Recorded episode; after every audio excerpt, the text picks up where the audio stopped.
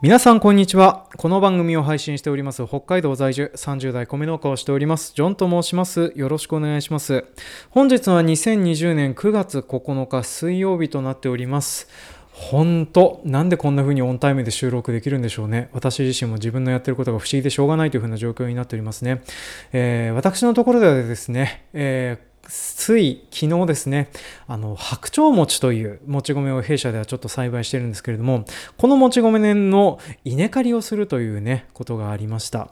で、この稲刈り、えー、弊社の場合ではですね、例年と比べると5日以上早いことになっておりまして、まあ、ものすごくね、あの、稲刈りのタイミングが早まって、他の作物の準備やら何やらっていう風なのがてんやわんやしてるような状況だったりはするんですよね。なんかあの、今年からね、冬、なんていうかな、秋秋巻き小麦の、えー、端の時期とかっていう風なのがなんか随分繰り上がったりしててもう稲刈りといつも通りもろかぶりじゃねえかよっていう風な状況にはなってるんですけどね、まあ、そんな感じであの北海道に行っててもですねこうどんどんどんどん温暖化っていう風なのを感じるような状況になってるなっていう風なことがね、えー、ここ最近ひしひしと感じるような状況となっております。で温暖化ついてにですねちょっとあの近況についてお話をさせていただきたいんですけども、まあ、先週あのアトロクで紹介されて浮かれておりました。私私本当に浮かれておりましたんですけれども、まあ、その冷や道をぶっかけられるようなことがありましてね、まあ、何が起きたかと言いますと、えー、私があの3年前に新車で購入したダイハツのハイゼットカーゴという車があるんですけれどもね、このハイゼットカーゴのエンジンが壊れるというね、えー、これも温暖化つながりの話なんで、ちょっと聞いてもらえるとありがたいんですけれども、あの、エンジンが焼けたんですよ。エンジンが焼ける状況ってどんな状況なのって思われる方ね、まあ、例えばね、オイルの交換をサボるとか、えー、と、こう、なんていうの、フィルターのエレメント交換してなかったとか、あとは長い間乗り続けるとか、走行距離が長いとか、まあ、いろいろ事情はあるかなとは思うんですけども、まあ、私の場合はですね、それこそ3000キロに1回は、えー、と、オイル交換をして、6000キロに1回はエレメント交換をするっていう、まあ、確かにあのね、えー、年間2万キロぐらいは走る車だったりはするんですけれども、まあ、それにしても3年間でせいぜい6万キロぐらいしか走ってない車なんですけれども、まあ、エンジンが焼けて致命的だねっていう風な状況になっておりました。。まあ、何のせいかというふうに言いますとね、あの、私んちの家の周りっていう風なのはですね、家の周りと、あとあの農場に行く道でございますね。で、普通の、あの、いろんな車とか走るような行動とかなんですけれども、アスファルトになっていないんですよね。えー、っとね、陳情をすること50年。えー、今年になってようやっと、その、半分ぐらい舗装入って、で、来年になったらようやっとね、えー、ほぼほぼ、あの、舗装道路になるっていうふうに言われてたりはするんですけれども、あの、このね、舗装じゃない道をこうやって、あの、まあ、走っておりますとね、特に干ばつやら何やらが続いて砂ぼこりが舞うような状況になってくると、えっ、ー、と、なんていうかな、車がその吸気口のあたりから砂を吸い込むんでしょうね。でそれであの、私、それをですね、収納してからこのハイゼットカーゴというか、あの、K のバンタイプの車をよく乗ってるんですけども、まあ大体3年でこうやってエンジンがお釈迦になるんだなっていう風な生活をしておりましてね、まあ慣れっこではあるんですけれども、新車で買ったものをね、えー、大事に乗ろう、大事に乗ろうとしてたんですけれども、3年でエンジン交換、えっ、とね、工賃込みでとりあえずお値段3つ盛りで30万って来てるんですけどね。まあ、あの、頭が痛いなってところで今回の本題の話をしていこうかなというふうに思っております。で、今回はですね、そんな砂ぼこりで大変になってることでおなじみの映画でございます。えっ、ー、と、皆さんもご存知の通り2012年に公開されまして、えっ、ー、とね、今現在コロナ禍の影響で、あとあの、テネットが公開にそろそろなるっていうふうなことで、あの、応援上映的な意味で、インターステラーという、えーとまあ、クリストファー・ノーラン監督が2010年にあの、まあ、監督して、えーと、公開しました映画がございます。で今回はですねその農業描写についてだけフォーカスしてお話をしていこうかなというふうに思っております。まあ、このねインターステラーという映画さらっと解説しておくとっていうふうなのはね本題の方で話した方がいいね。でね、えー、まあ、今回ちょっとお話をしたいのがですね特にこの農業描写についてのお話なんですよね。まあ、一番でかいところかといえば、えー、っとね、この映画、よく皆さん勘違いされてるんですけれども、人類はダストボールで滅びたわけではございませんっていう風な話ですね。で、これについてクリストファー・ノーランがどんな大嘘をついてたのかっていう風なところの解説をするのと、あとは、あの、まあ、この、そもそもそんな大嘘をついてまでダストボールをやりたかった理由についての話と、あと、えー、この映画を見ているとですね、ちょっと困らせ者キャラみたいなことで扱われることでおなじみ。まあ、その筆頭はですね、え、ー、と、人類、人類の知能というか、えっ、ー、と、なんていうかな、マン博士あの、あの出落ち出落ち感のすごいマン博士が、まあ、あのトゥーミーさんとしておなじみだったりするんですけれども、まあ、もう一人のトゥーミーさんとしてよく挙げるあのえーと、双子あの2人の兄弟いるうちの、えー、娘じゃなくてお兄ちゃんの方トムというお兄ちゃんのキャラクターについてね、えーと、農家の長男はすごくトムに共感しているよという風な話の2本立てでお話をさせていただければなという風に思っております、まあ、今回ねあの好きな映画の話ができるという風なのもありますんでちょっと長くなるかもしれませんけれどもだいたい30分ぐらいお話をお付き合いいただけると嬉しいです。というわけで今回も参りましょう。営農とサブカル。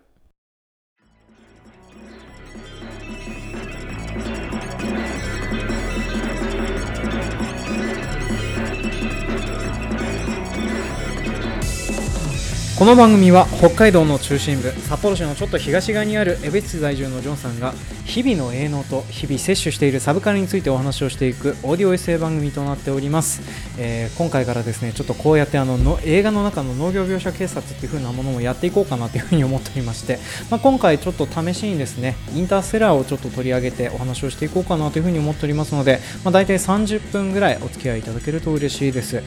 で、えっと、このインターステラーという映画についててね解説をしてしたりする過程でですねですね、えー、この映画のネタバレをバシバシ入れていくことになってたりします。なのであのまだ見てないけどこれから見たいよっていう風な方、えー、はですね、まあ、ちょっとそのなていうの冒頭のネタバレみたいなのが入るよっていう風なのとあと後半のネタバレもちょっと入るかもしれないな、まあ、ちょっとそういう風なのがあるっていう風なことだけ、えー、ご理解の上聞いていただければなという風に思っております、まあ、ただねインターステラーあの映画として僕はあのすごく好きです。で映像としてねあの今回ちょっとこのお話をするのに私あのネットフリックスで入ってるインターステラをですね細切れにあの忙しいさなが見てたりしてたんですけど細切れに見てても面白いですね。そういうのもやっぱりあの映像の力というか映像のなんか圧の強さというか、まあ、そういうもので見せてくれる映画なので、まあ、ぜひあのこういう風なネタバレを食らった後でもね見ていただけると嬉しいかなというふうに思っております。でこの映画どんな映画かと言いますと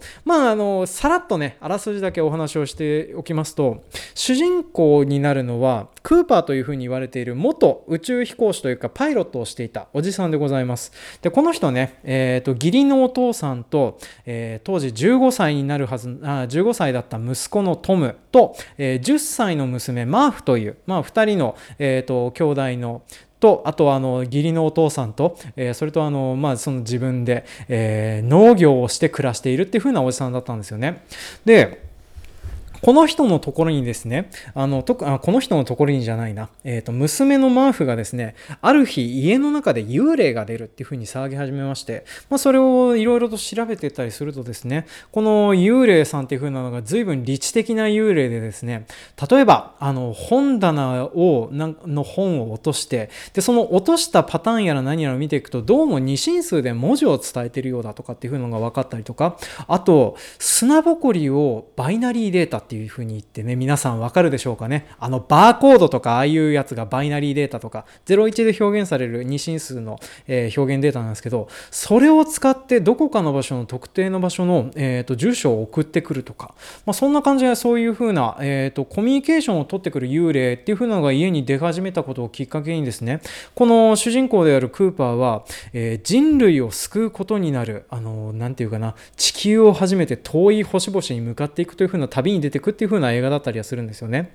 で、舞台になっているのは近未来となっております。で、大昔に、えー、っとね、食料戦争って映画中に言われているような戦争が起きてですね、よくわかんないんだけど、アメリカがインド、インドと戦ったりとか、中国と戦ったりとかするようなことがあったらしいんですけれども、ただですね、食料戦争って名前がついているだけあって、本当に食べるものを巡るような戦争になってたみたいなんですよね。で、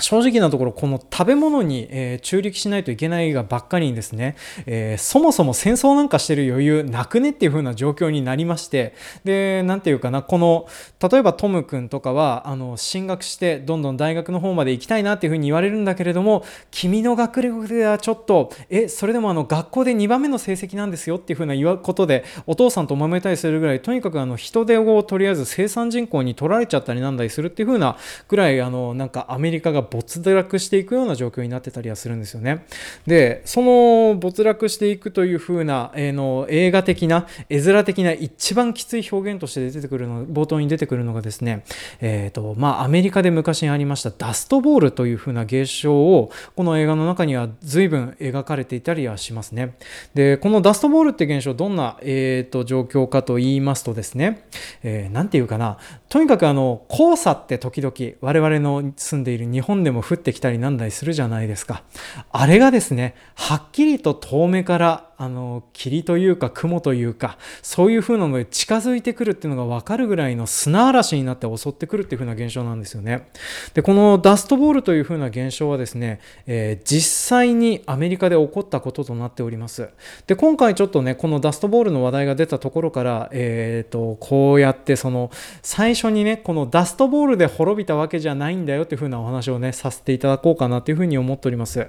でねこの映画、まあ、2012年の映画だけけありまして、当然あのレビューやら何やらっていう風ないっぱいついてたりするんです。で、いっぱいついてるレビューやら何やらを結構読んでおりますとね、えー、地球がダストボールとか砂嵐で住めなくなってしまったっていう風なことで勘違いされてる方が結構いらっしゃるんですけれども、実のところ地球が滅びた原因っていう風なのはこの砂嵐ではなかったんじゃないかなって、えー、農家のおじさんは思ったりするわけなんですよ。っていうのもね、このダストボールという風な現象についてちょっと皆さんに知っておいていただきたいなと思ってね、解説を今からしていこうと思うんですけども、このダストボールという風な現象はですね、1930年代に起こって、実際にアメリカで起こっていた現象となっております。どういうふうな理由でこういうふうなものが起こったかというと、要は、ここのダストボールが起こるような場所の土っていう風なのはすんごく軽いような土だったんですよね。で、軽くて肥沃ではあった、肥沃な土なんだけど、土をですね、えー、例えばあの牛で引っ張るプラウとかそういう風なものでほっくり返していって、まあ、ラジっていう風に我々は言うんですけれども、その地面をですね、露出したような状況にし続けていって、そしてあの広大な面積、そういうような状況にしますとね、えー、例えば干ばつとかで温度が高くなって、そしてあの強い風が吹くような状況になってきますと、その土を風がさらっていってしまって、えびっくりするぐらいの砂ぼこりに見舞われるっていう風な状況が起こってたらしいんですよね。で、このダストボールはですね、例えばあの、えーと、アメリカの作家さんでいらっしゃいますスタインベックさんっていう風な方が書いた怒りのブドウとかっていう風な本でですね、まあ、あのそのオクラホマの農業がいかに被害を受けたかみたいなことを言われてたりするんですよね。で、このダストボールっていう風な現象はですね、1934年と1936年に、えー、ものすごく、えー、起こってたそうなんですけれども、まあ、今現現在は、えー、起こるかもねっていう風な、えー、話は時々出てきたりはするんですけども、今現在は起こらなくなっていたりします。で、これが、まあ、なんでかっていう風な話が、えー、一応今回のサブタイトルになっている不幸期栽培のおかげだったりします。で、この不幸期栽培、えー、字はねは、書いて字のごときだったりはするんですよね。不可能の負に耕して起こすと書いて不幸期と呼んで、まあ、栽培は栽培でございますね。で、何をやってるかというと、まあ、とにかく、えっ、ー、と、畑を裸にしないっていうふうなことを念頭に置いた栽培方式だったりはするんですよね。えー、とにかく、えっ、と、まあ、一例を挙げると、例えば、えっ、と、小麦畑、小麦を収穫した後っていうふうなのは、抜管と呼ばれる小麦の残差っていうふうなのが出てきたりするんですよね。で、通常日本国内での営農とかしておりますとねこれはあの土の中にすき込みっていって、えー、土の下に埋めてしまうことが、まあ、ポピュラーな手段なんですけど、えー、これをしないでですね、えー、その残差をそのままに置きっぱなしにしてその残差があるような状態で、え種をまいたり肥料を落としたりするっていうふうなことをやっていく農法だったりするんですよね。でどんないいことがあるかというとたまあ、あの地面を裸にしていないおかげでですね、まあ、干ばつになって強い風が吹いたとしても土が巻き起こったりしないっていう風なので土壌流出っていう風に言われているこうあの砂がどっかに栄養分を含んだ砂がどっかに飛んでいかないようにするっていう風なこともできたりはする一方でですね結構メリットとかもあったりするそうなんですよね、まあ、例えばあの同じところで同じ作物やら何やらっていう風な複雑な輪撮体系やら何やらを組むことによってですね有用な微生物とかがそのちあのなて言うかな地面の中にたくさんいるようになってそれであの次回の、えー、作付けっていう風なのが良くなったりするとかっていう風なことを言われてたりするんですよね。であと、えー、とっても大事なポイントというか一番いいところはですね省力化ができるっていう風なことなんですよね。例えば、えーと、このこれをね地面の下に埋めるっていう風なことをやろうとするとですね、まあ、それだけで一手間増えてしまうような状況なんですよね、まあ、日本国内の例だと例えばあの回転口といってね PTO という風なものを使ってあのロータリーという回回転しながらあの爪が回転する機械を使って、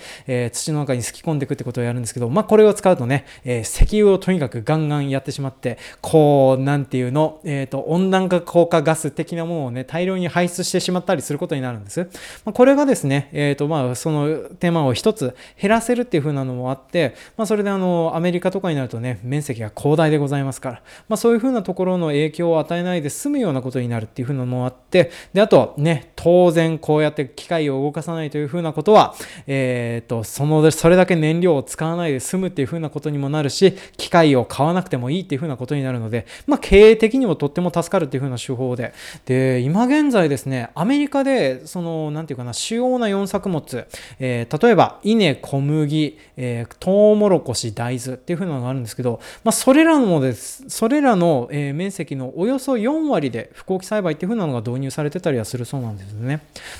でも、こんだけ聞いてるとね、なんかとってもいい手段なのになんで4割なのって思われる方もいらっしゃると思うんですけども、でもこれね、不幸期栽培をやろうとすると、あの、土地を選ぶっていう風なのが結構あったりするんですよね。例えば、えー、土が硬すぎるような場所とか、あと、草を抑えるのが大変なところとかだと、この不幸期栽培をしたことによって、えー、っと、このね、土が飛ばないようにしたした反面、草だらけになって結局物が取れないってなると、まあ、農家もね、仕事でやっておりますからあの食えていけないっていう風なことになりますので、まあ、ちょっとそういう風なのをやめたりとかっていう風なことをやってたりするみたいですね。今現在はその何て言うかなあんまり起こさないっていう中間の、えー、栽培手法とかもまあ作られてるそうなので、まあ、そういう風なのもやりつつ今現在は、えー、ダストボールは起こさないっていう風な状況になってたりするみたいなんですよね。で一応2012年にですねあの大寒波ってあ大寒波というかあのなんていう大干ばつが起こってたそうなんですけどその時に巣はまたダストボールが起こるのかみたいな話になったんですけども、まあ、今現在は起こさないで済んでいるっていう風な状況になってたりするんですよね、まあ、不幸期栽培以外にでもですねアメリカではですね、えー、ダストボール対策として、えー、米国土壌保全計画 CRP という風な団体があって、まあ、そこがあのまあねえっ、ー、となんていうかな土地を所有している農家から土地を借り上げて、えー、まあ、環境保護などの目的で、とりあえず農地にしないでねっていう風な、えー、休校対策みたいなものっていう風なのをやってたりするみたいなんですよね。まあ、そういうような対策があったおかげで、まあ、今現在は、えー、ダストボールとか再発するんじゃねえのっていう風に言われてたりはするんですけれども、抑えられてるっていう風な状況になってたりはするんです。で、えー、まあ、2012年の段階で、この不幸期栽培っていう風なのも始まったのがですね、まあ、そもそもこのダストボールをなんとかしようってところから始まっておりますので、まあ、絶対にクリストファー・ノーランというか、この脚本を書いてたりなんだりしてた人方はね、知ってたはずなんだけど、意図的に無視した部分なんだろうかなっていうふうなのはね、私自身は思ってたりはします。で、えっ、ー、と、この話を聞いていただいて分かる通りですね、あの、ダストボール、どっちかっていうと、乱開発とかそういうようなものが起こった結果起こる現象だったりはするので、まあ、このね地球規模の砂嵐でというか砂嵐で滅びたっていう風なわけではなくてですねまず最初に起こったのが、まあ、ちょっと食料戦争がそもそもどういう風な事情で起こったのかっていう風なのが映画の中では特に描かれてないのでわからないんですけども、まあ、もしかしたら気温が上昇して、えー、例えばそう気温が例えば平均気温が5度上がるだけでも地球上の植物の50%が死滅するみたいなねヨタ話なのか本当なのか分かんない話とかを聞いたことあったりするんですけど、まあ、そういうような感じでそもそも育てるような、植物が減っちゃったりとかあと映画の中でも出てきます疫病っていうふうにそう疫病もね疫病って言われてるだけで具体的な病名を言ってくれないんですよね。だからあのなんかなえっ、ー、とまあ麦が、え麦や小麦いや麦と小麦は同じものですね。麦とコーンと、あと、科が違うはずのオクラ。これも全部、あの、かかってる病気は疫病って一言で済まされてたりするんですけれども、あの、ちょっとね、まあ、謎の病気にかかって、えー、死んでしまってるっていうのがあるので、まあ、おそらくはこの、なんか、疫病を抑え込むことができなくて、まあ、滅んでいくような状況になってったんじゃないかなというふうなのはね、えー、言われております。で、ちなみに、あの、疫病もね、えー、日本国内ではあんまり、あの、のピンとくる疫病っていう風なのなかったりするんですけどね、あの、なんていうかな、日本国内だと、つい先日まで北海道内ではですね、生草黒穂病という、えー、ね、一本でも発病株が見つかったら補助全部焼いてくださいねっていうね、インターステラーみたいなことをさせられた、えー、とっても厄介な病原っていう風なのがあったりはするんですけど、これとはちょっと種類が違うかなっていう風な感じですね。生草黒穂病はですね、一歩補助内にあったらですね、小麦の製品価値がなくなるっていう風な代物ものなので、まあ、食べれないってわけじゃないとは思うんですけどね。まあ、ちょっとそんなので、あの、困るような小麦の病気っていうのは結構あったりするみたいですね。あの、生草黒穂病じゃなくて、えっ、ー、と、日本国内ではあまり話題にならなかったんですけれども、えっ、ー、と、これはなんて名前だったかな？えっ、ー、とね、UG99 とかっていう風な、えっ、ー、と、アルファベット表記をされるんですけども、これはあの、イタリアのシチリア島とか、あとはあの、アフリカとかで猛威を振るってた小麦の病気らしくてですね、これは本当にあの、かかっ、えー、補助がですね、本当にあの焼き尽くさないと病気が広まって大変って病気だったらしいんですよね。まあ、今現在はこれのあの耐性株みたいなものを見つけて、それであの耐性の持ったあの小麦の品種があって、まあ、今現在はそれで対策をなってたりするっていうふうなことはあるんですけども、まあ、ちょっとね、この植物に関してはこういうふうなあの激烈になくなってしまう病気っていうのも確かに存在はしてますね。まあ、なんですけどね、蚊をまたいでかかる病気っていうふうなのはなかったりするので、まあ、やっぱちょっとこの辺は謎謎な部分だなっていう風なことがあったりはしますね。で、あと、あの、この映画で、あとちょっと、えっ、ー、と、んって思った点がいくつかありましてね、それもちょっと話をしていきますけれども、あの、こうやってあの、農作物やら何やらが枯れていくと、その植物が、えっ、ー、と、二酸化炭素から、えっ、ー、と、まあ、酸素を作れなくなって、それで地球で窒息してしまうんじゃないかっていう風な話になるんですけども、まあ、農作物が出している、あの、酸素供給量って実のところ全然少なかったりはするんですよよね。まあ、地球上の酸素の供給量の大部分は、えっ、ー、と、なんかアマゾンとかの熱帯雨林で生成されてるって話らしいので、まあ、それを考えるとね、あの、畑でどうこうするぐらいで、あの、その窒息するっていう風なことはないんじゃないかなとは思うんですけれども、まあ、ただね、この食料戦争がそもそも何で起こったのかは分かってないものもありますし、あと、もしかしたら気温上昇とかでそういうあの、熱帯雨林がそもそも植物がないような状況になってるっていう風なのもあったりするかもしれないので、まあ、この辺はね、ちょっと怪しいなっていう風なところで農業描写警察としてはあの任意同行をしたいけれども、まあ、とりあえず声かけぐらいで済ましておくぐらいの案件だったりはしますね。であと、えっ、ー、と、まあ、今回見た中で一番のクリストファー・ノーランのついてたおおよそはですね、あの、映画後半になるとですね、とあるキャラクターが、えー、トウモロコシ畑に、えー、軽油をまいて、そこに火をつけるという風なシーンがあるんですけれども、えー、これはね、はっきりとした大嘘でございます。生のトウモロコシは形容かけようが何しようが燃えることはありませんっていう風なのはね、あったりはしますね。あの、ほとんどね、水分でできてるようなものなので、まあ、なかなかあの燃やすのは大変なのかなという風に思っておりますね。なんか山火事とか起きるような感じでね、あの派手に燃え進んだったらもしかしたら燃えるのかもしれないんですけど、まあ基本的にあの畑にあんな感じでね、ガソリン撒いたところであの、なんか、うん、燃えるもんじゃないよなっていう風なことを思ってたりはしますね。つらつらと農業描写警察としていろいろ物言い申したい部分みたいなことっていうふうなのいろいろ話してはきたんですけれども、ただ、ダストボールというふうな現象はですね、えー、まあ、実際にアメリカで起こってきたことで、で、それの映像化っていうふうな点ではですね、あの、ものすごくいい仕事をされてるんじゃないかなっていうふうなのを思ってたりはするんですよね。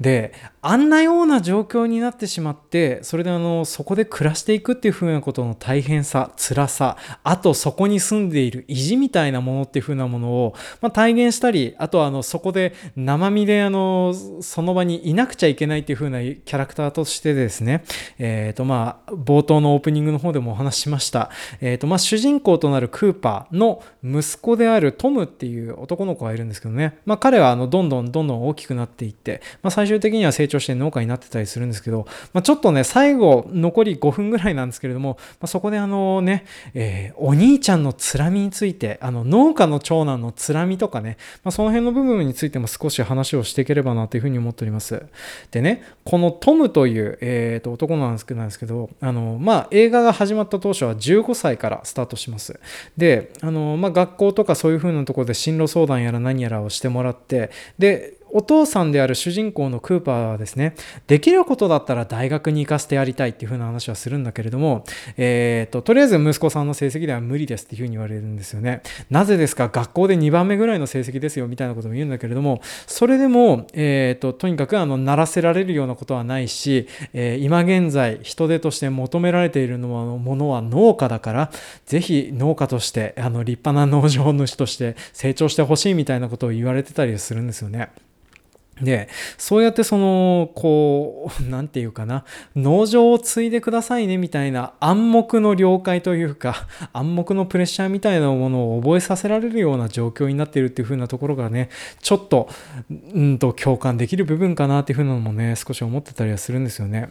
で、このなんかね農業しか選択肢が、えーと、つけるような就業のなんか職業選択にないような状況っていう風なのはですね、まあ、若干あの田舎とかだとあるあるみたいな部分もあってたりするのと、まあ、あとはね親が農家をしているとですね他の仕事に就いていたとしてもいずれ僕がやらないといけないのかな私が何かしないといけないのかなとかねそんなような不安がずっと頭の中によぎったりするようなものだったりするんですよね。まあ、この辺はあのなんかな、えー、とこう親が農業をしてないとわからない感覚の部分だったりはするかなと思うんですけれども、まあ、これをですね、あの、このトム君はですね、いや、いいよ、僕は農業も好きだし、お父さんの農場も好きだよっていう風なことをね、言ってたりするあたりがね、ええ子やなっていう風に思うんですよ。ただ、その、それを言われているお父さんであるとこのクーパーはですね、まあ、農業が嫌いだったりするっていう風なことを公言してたり、あとは、あの、まあ、やる気はなくても、ちゃんとエンジニアだったりなんだりするっていう風なのもあるので、あの、ちゃんと仕事はしてたりするんですよね。あの、自分であの GPS 機能やら何やらをあのコンバインに搭載したりとか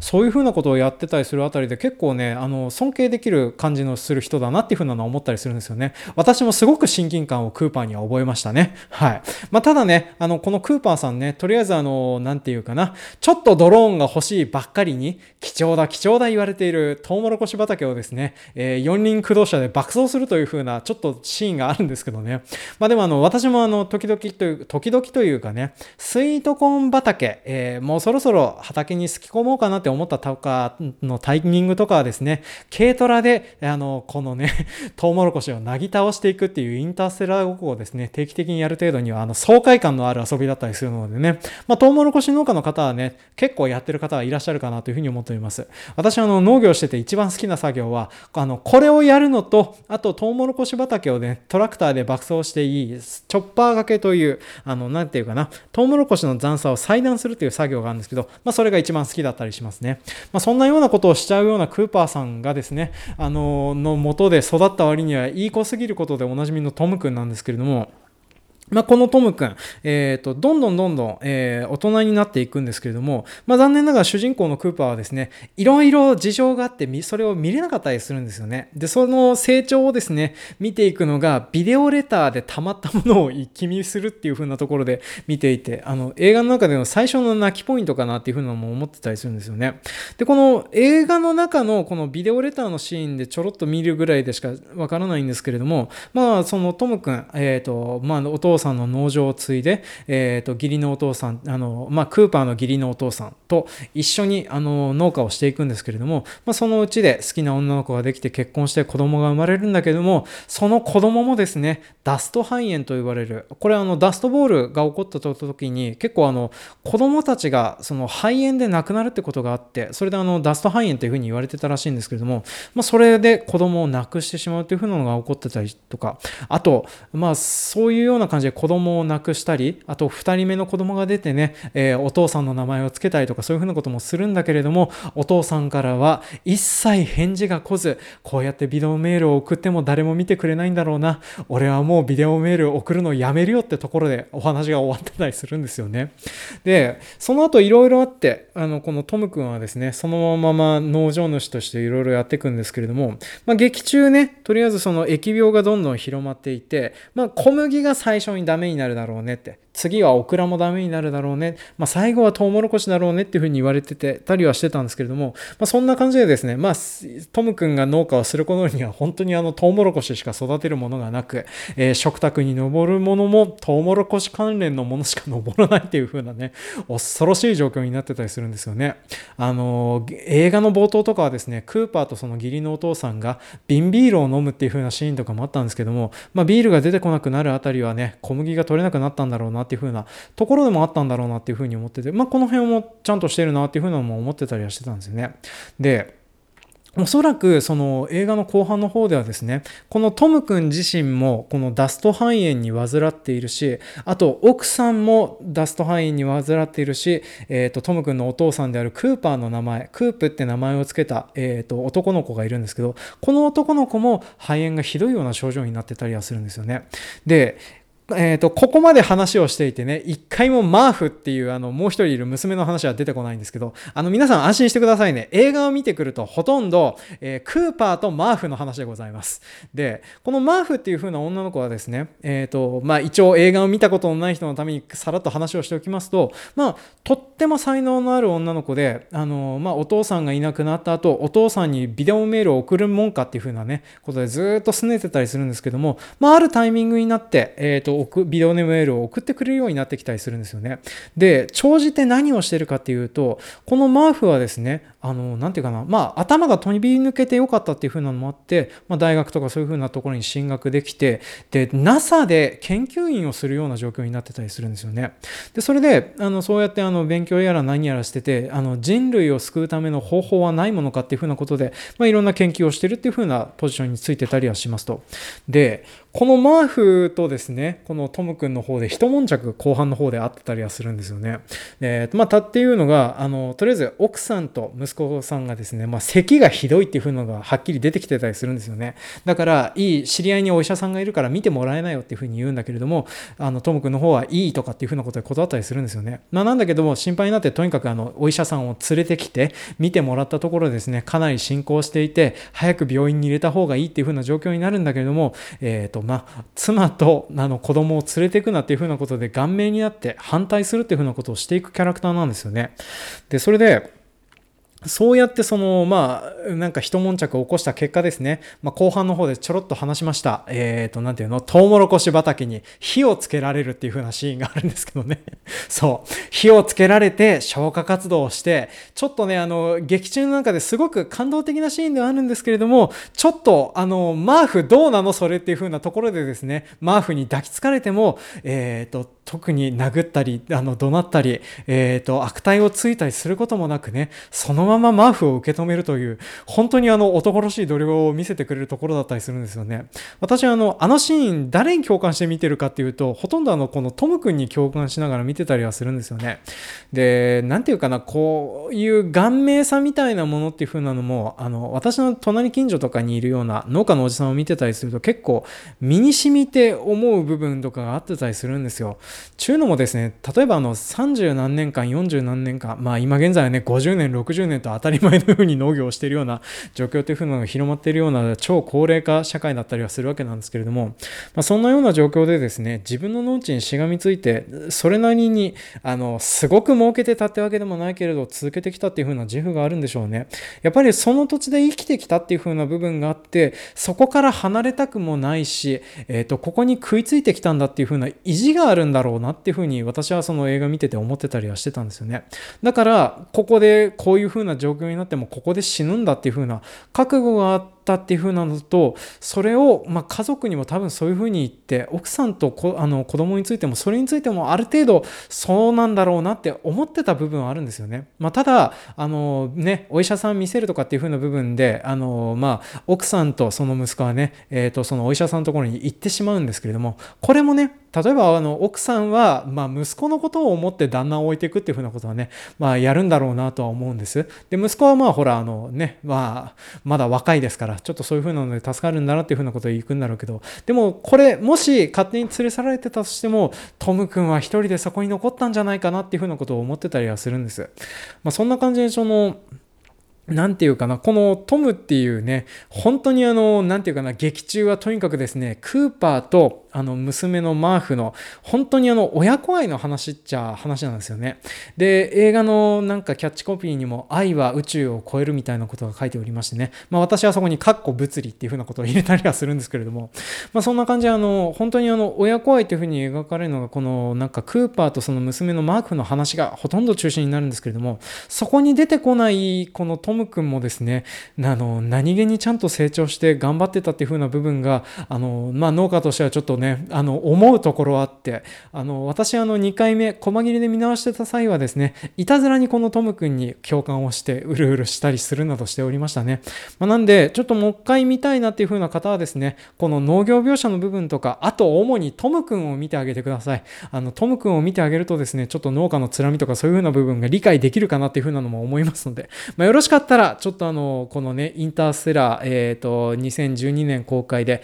今現在、私はあの、ネットフリックスで、あの、細切れ再生しながらでちょっと見ましたけれども、まあ、ネットフリックスでも見れますし、あとはあの、今現在映画館でですね、あの、ありがたいことに IMAX 上映とかもね、やってるところあるみたいでですね、まあ、私は仕事柄、えー、9月はですね、もう稲刈りも始まるし、ニンニクの植え付けも始まるし、で、ちょ、もうちょっとしたら大豆の刈り取りとか、秋巻き小麦を発種したりとか、まあ、とにかく忙しくて映画見てる暇ないんですよ。まあ、なんで見には行けないんですけれども、まあ、皆さんはもしかしたらそういう機会はあるかもしれませんのでね、まあ、よろしかったら iMAX で見てるといいかなというふうに思っております。あの私ね、自宅にあのサウンドシステムを入れてあの見てみて思ったんですけれども、音がいいですね、この映画。音の迫力がすごいです。なんで劇場で見ると絶対面白いなって思うので、私の代わりに iMAX で見てくれるといいんじゃないかななんて思っておりますね。で、えー、気づけばですね、ちょっと30分オーバーしてしまいましたけれども、えー、こんな感じで、あのこれからもちょっと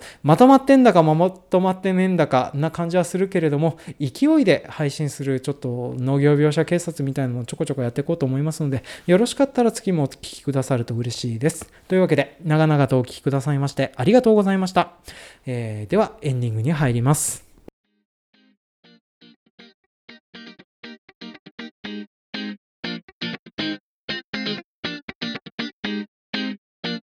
はい、今回も長々とお聞きくださいまして誠にありがとうございました。当番組への感想コメントは Twitter ハッシュタグ A 能の A にサブカルのサブ A サブと書いて、えー、お寄せいただけると嬉しいなというふうに思っております。で、いただいたコメントはですね、全部このエンディング公開の方で紹介させていただければなというふうに思っております。えーとね、今回ただでさえ長いのでエンディングコーナーも長くなるんですけどね、えー、皆さん覚悟してついてきていただけると嬉しいなというふうに思っておりますね。で、まず一番最初に来てたコメントでございますございます。えーと、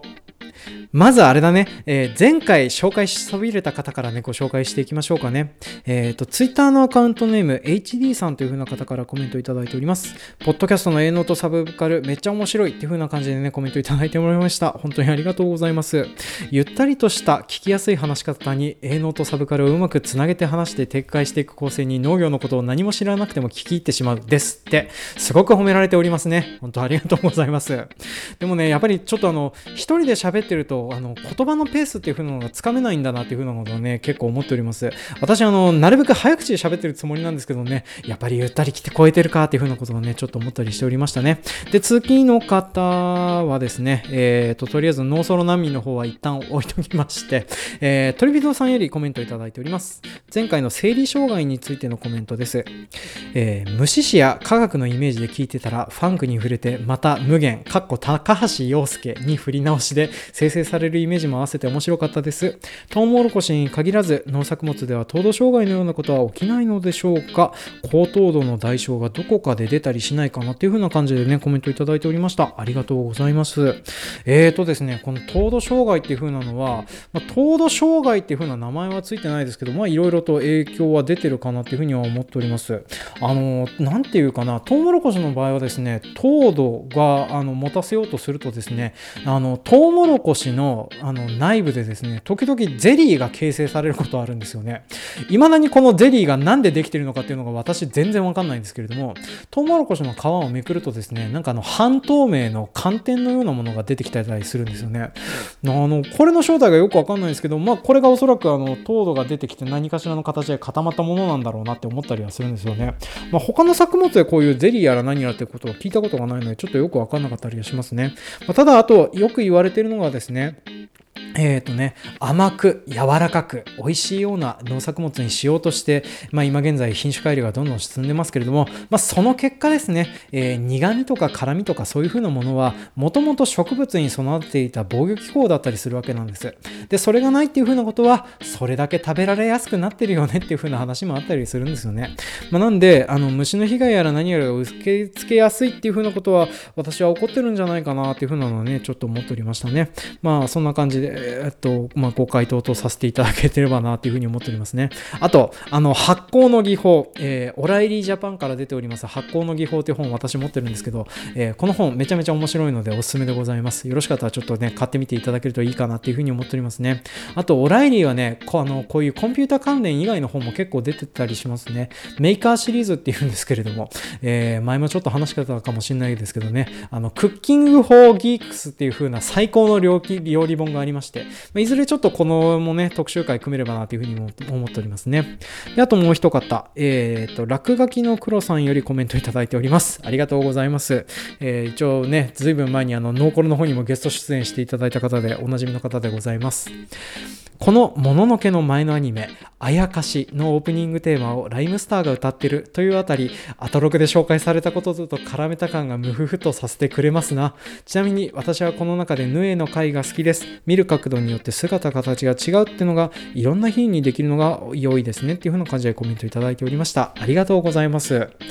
あやかしのオープニング、オープニングテーマ、ライムスターだったんですね。全然知らなかったです。っていうね ザートらしいコメントもしたところでね、まあ、あの、本当でね、そういうふうなことがやれるんだったら、あやかしでやれよって話なんですけれども、まあ、あの、本当にちょっとすいません。私知りませんでした、これね。あ、でも確かあの、昔あの、ヒートアイランドっていう曲で、なんかあの、アニメのオープニングテーマやったみたいなのをアトロクで話してたりしてたなっていうふうなのをね、思っておりまして、まあ、それがあの、あやかしだったのかなっていうふうなのをね、ちょっと思っておりますね。ちなみに、このあやかし、見てなかったりします。はい。今現在ね、フジテレビオンラインかなんかでしか見れなかったりするのでね、なかなか見る機会がないんですよね。まあ、ちょっとうっかりネットフリックスに入ってきたらちょっと見ようかなっていうふうに思っておりますね。あと、ヌエの回はね、あの、本当に、あの、なんか推理物としても結構面白い形のやつになってますので、結構面白かったですね。はい。であともう一方、えっ、ー、と、三井和夫さんと読むのかな、えー、方からコメントいただいておりました。アトロク経由で知って、Spotify で、えー、全部聞きました。話し方が達者でサブスクも農業関連も面白かった。ただ、クソ〇〇というのは好きじゃないかな。基本丁寧な言葉遣いなんで、なおさら気になった。ラジオクラウドの解約は分かりか分かりますがねっていう風な感じでコメントいただいておりました。ありがとうございます。もう、アトロク経由でですね、こういうあの、なんていうの、神田伯山さんがおっしゃってためんどくさい TBS リスナーっていうね、えー、そういう風な方がついてくださってると思うと、とても嬉しくて光栄だったりしております。あの、ただ、こうやっていろんな人に聞かれるというふうなことを考えるとね、確かにちょっと言葉遣い気をつけないといけないなっていうふうなのもありますね。なんで、あの、私ちょっとこれからね、なるべくそういうふうなところも意識して、あの、配信していこうかなというふうに思っておりますので、まあ、よろしかったら、こうやって引き続き聞いていただけると嬉しいかなというふうに思っておりますね。はい。まあ、そんな感じで、あの、いただいたコメントは、えっ、ー、と、全全部紹介したつもりなんですけれど、読まれてねえぞっていう風な方がいらっしゃいましたら、ええっ、ー、と、ちょっとつっついていただけるとありがたいかなという風に思っておりますね。あと、トリフィドさん、あの、ノーソロ難民の方はですね、ちょっとあの、また別の機会にお話をさせていただければなという風に思っております。っていうのも気づけばね、今回配信長いね、42分だって。はい。まあ、そんな感じでちょっとあの、これからこういう風な形でいろいろと農業描写警察みたいなものをちょこちょこやっていこうかなという風に考えていたりします。いたりするんですけれどもね、いかんせん農業描写が大事になってたりとか、農業描写で話したいことっていう風なことが出てくる作品が結構少なかったりするんですよね。っていうのも、農業描写が大事になる映画とかサブカルっていう風なのはね、地球がどうなって、どうかなっているか、もしくは人類とか文明がどうにかなっているか、まあ、このどっちかだったりするんですよね。だから、あの、なんていうかな、生産人口がとにかく多くないといけないっていう風な状況じゃない限り、農業描写が重要になることってなかなかなかったりするんですよね。っていう風なので言っていくと、まあ、私がよく見るようなボンクラ向けの作品ってなると SF ものとかが中心になっていったりするんですけれども、まあ、次はですね、とりあえずあの、マッドマックス怒りのデスロードあたりをちょっとやろうかなというふうに思っております。まあ、なんですけどね、いろいろ上げてって、あの、私の方でもリストアップはしてるんですけれども、なかなか候補作出てこないです。なので、あの、皆さんの方で、えー、ジョンさん、この作品やったらいいんじゃないっていう風なのがありましたら、ちょっと随時、えっ、ー、と、A ノートサブカルのハッシュタグ宛てにコメントいただけると嬉しいかなという風に思っておりますね。あの、まあ、とりあえずね、えっ、ー、と、ツイッターの方で、あの、募集のやつをかけたらですね、えー、元花農家のおじいさんが麻薬の運び人をやる、運び屋っていう風な映画どうですかっていう風な方をリミミさんから、あの、垂れ込みいただいてたりしてたんですよね。あの、あと、ガセヤさんとかが悪ふざけでいろいろ送ってくださったりはしてたんですけれども、まあ、そんな感じでちょっといただいたものとか、えー、見ていたりやっていったりしようかなとかって思っておりますので、まあ、よろしかったらちょっとそういうサブカル、えっ、ー、とね、漫画、えー、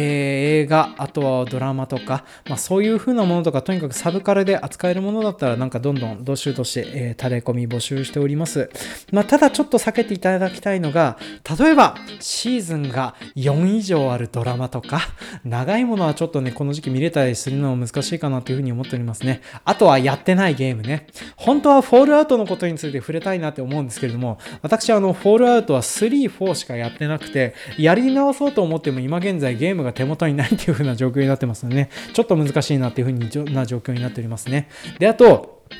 絶対に避けていただきたいなっていう風なのがあります。それはですね、えー、まあ、こんなプロットになってるやつですね。都会で傷ついた主人公が農業や農業に従事する人々の素晴らしさや、えー、そういう風な人々に触れることにより生きる力を取り戻していくみたいな作品はですね、まあ、私お腹いっぱいでございますからなんでちょっとそういう風なの以外の作品で何かありましたら送っていただけると嬉しいかなという風に思っておりますというわけで今回も本当に長々とお付き合いいただきまして誠にありがとうございました。次回もお楽しみに。